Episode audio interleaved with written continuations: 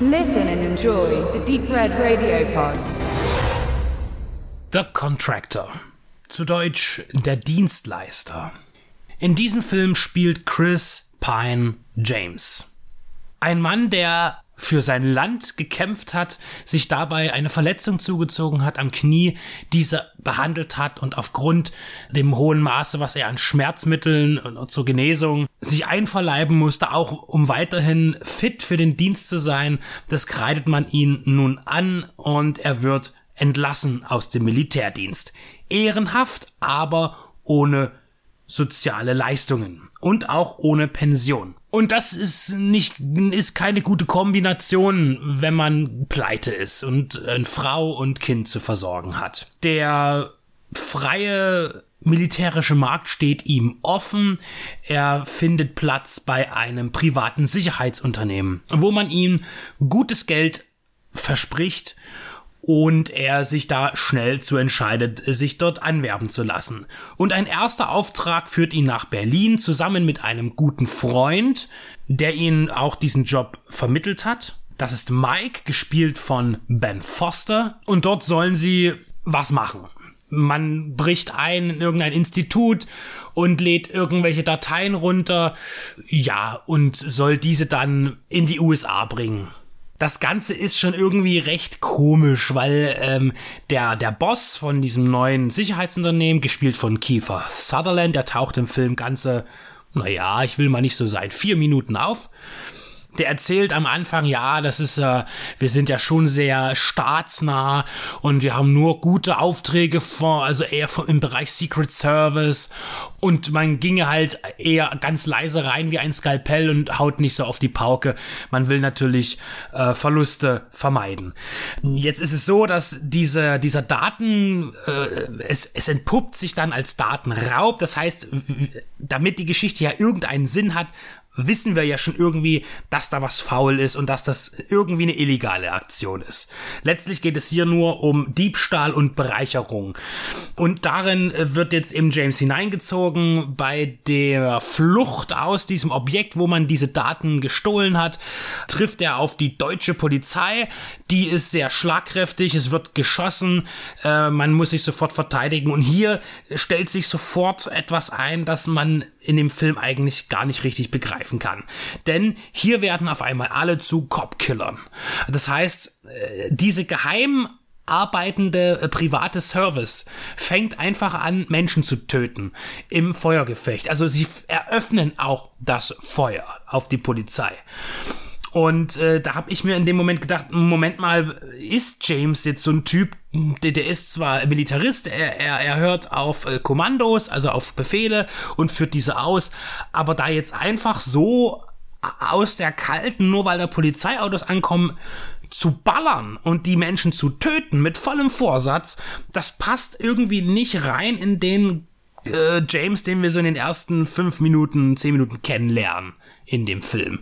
Ja, er kann ja auch eine dunkle Seite haben, aber die kommt halt auch nicht raus, weil er dann erst hinterher sich ein kleines bisschen empört, ach, da haben wir jetzt einfach diese Polizisten erschossen, aber das klar, das, das, das wirkt nicht, das wirkt nicht. Und hier ist das Problem, dass wir äh, bis zu dem Zeitpunkt schon ein kleines, also ein Fetzen von, von äh, Backstory reingeworfen kriegen, die mit seiner Kindheit zu tun hat, wo wir aber auch nur rausfinden, dass er einen sehr strengen Vater hatte, der ihm zu äh, Landestreue und Soldatentum erzogen hat. Das wird dann später noch ein paar Mal angesprochen, gibt aber überhaupt gar keine Aussage darüber, warum er jetzt so krass handelt.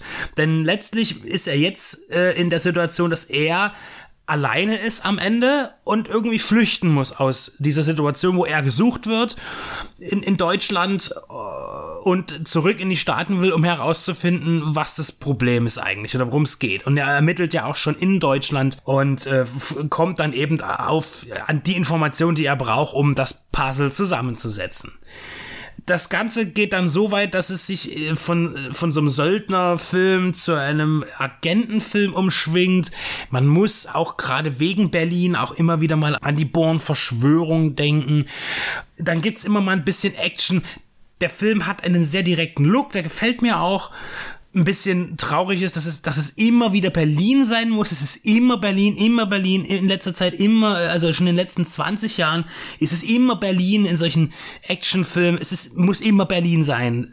Berlin kann, es ist so, ne? Also, egal. Also, und das ist auch das, äh, was ich jetzt als Hauptkritikpunkt habe, dass der Film als naja, als, als Ermittlungsthriller, also wo man auf eigene Faust irgendwie eine, eine Verschwörung aufdecken muss, ähm, dass dieser Film in dem Bereich total uninspiriert ist und es dann aber auch nicht schafft, irgendwas Neues zu kreieren. Und die, die Charaktere sind so wenig stark gezeichnet, dass man daraus irgendeine emotionale Geschichte hätte entwickeln können. Der Regisseur Tariq Saleh, der hatte äh, einen Achtungserfolg mit Metropia geschaffen 2009, ist aber sonst für mich auch sehr unter Radar geblieben. Und er macht hier prinzipiell einen handwerklich guten Film, der aber, wenn er jetzt wollte, irgendwie in den Bereich, naja, ich muss es jetzt schon wieder sagen, eines eines äh, Jason Bourne geht oder irg in irgendeiner Weise äh, so eine Art Film sein will, dann hat er aber auch einfach zu wenig Action. Wir haben ein bisschen Action, die ist hin und wieder mit mäßigen CGI gestaltet, hin und wieder erlaubt man sich physische Effekte. Das, das nimmt man dem Film jetzt nicht übel. Das übel nimmt man dem Film eigentlich, dass er nichts zu erzählen hat, dass er einfach langatmig ist und auch, naja, langweilig ist nicht das richtige Wort, aber es passiert einfach nicht wirklich irgendwas, das wir nicht so erwarten. Für einen sehr kühl gestalteten Thriller habe ich immer etwas übrig. Ich mag auch Chris Pine gern sehen und auch Ben Foster. Chris Pine wurde ja kürzlich erst von Quentin Tarantino äh, als sein Lieblingsschauspieler bezeichnet, der momentan in der Altersgruppe agiert in den USA. Er kann diese Rolle auch sicher ausfüllen, aber es fehlt hier einfach an vielen Enden etwas, um einen sehr spannenden, verstrickten Thriller zu versprechen. Denn wenn er das versprechen würde, das könnte er in der Form leider nicht halten. The Contractor hat es nicht geschafft, mich zu überzeugen.